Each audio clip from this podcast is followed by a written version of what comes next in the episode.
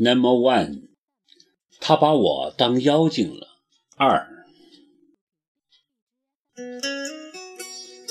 考儿，米兰担忧地看着我，很害怕的样子。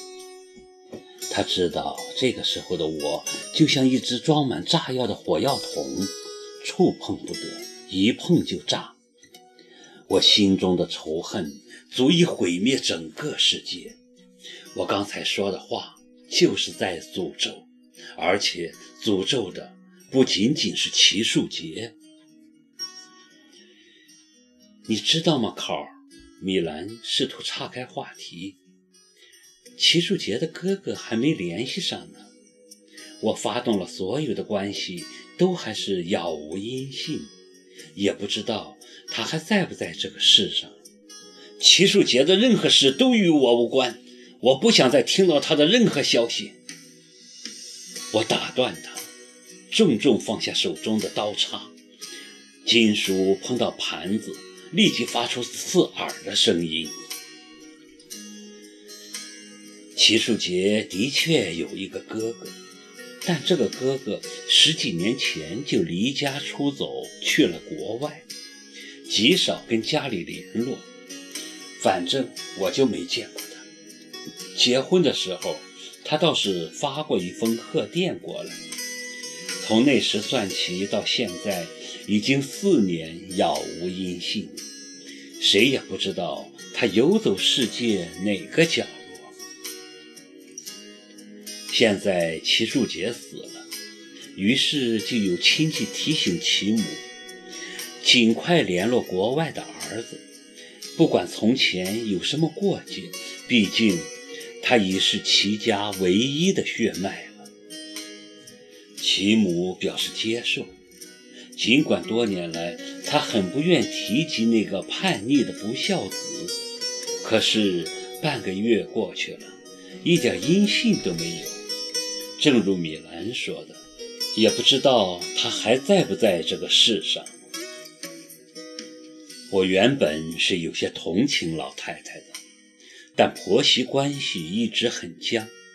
齐树杰死后，他非但没认为媳妇受了委屈，反倒认为是媳妇对他儿子不好，才导致他另寻新欢，最后送了命。这无疑让本来就难以为继的婆媳关系更加雪上加霜。即使是我最后放弃了遗产的继承权。那个老妇人也没有改变她一贯的冷酷，连问候的电话都没有一个，好像我做这一切是应该的。我是死是活，对他们齐家来说已经毫不相干。过去的事就算了，别把自己弄得太苦，犯不着的。米兰竭力劝解我。英芝也帮着说话。是啊，考儿，过去的就让它过去吧。过去的是已经过去了，但不会就这么算了吧？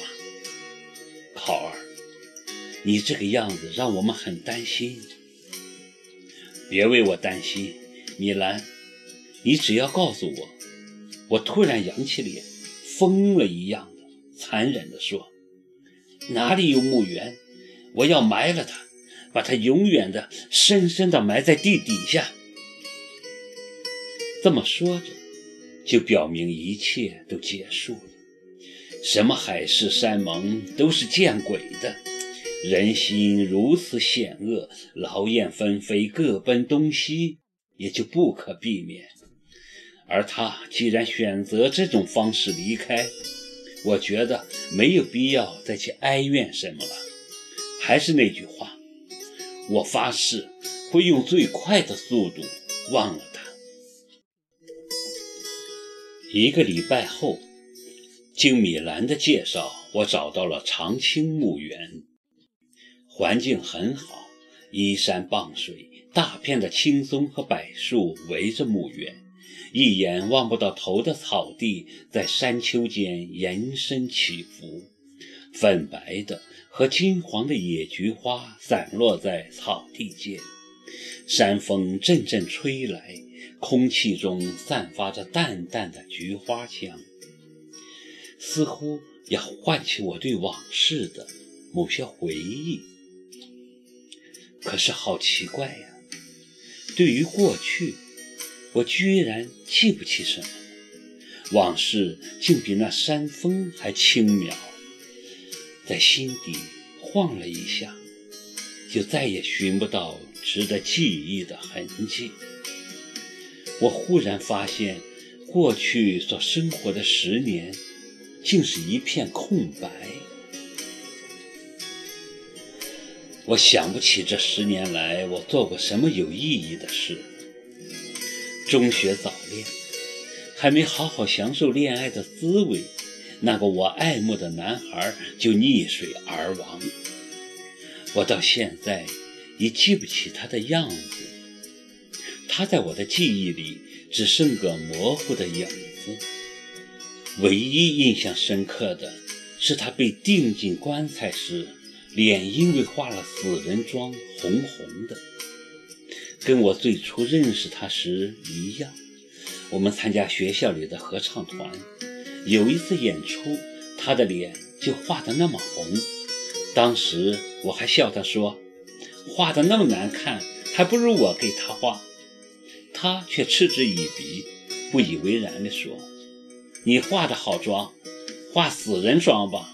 我死了，你再给我画。”谁知道，他死后真的是我给他化的妆，是我用我平时偷偷买的廉价化妆品给他画的，脸画得很红很红。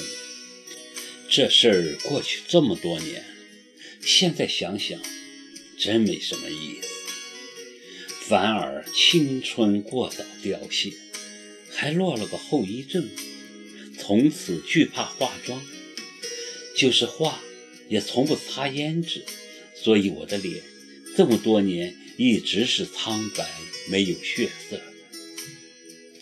后来到了大学。少女时代落下的病还没好，总是郁郁寡欢、敏感多疑、神经质。那时候我很瘦，那个爱我的男人经常怜惜地叫我“病猫”。那个男人是我的老师，这场师生恋弄得双方狼狈不堪。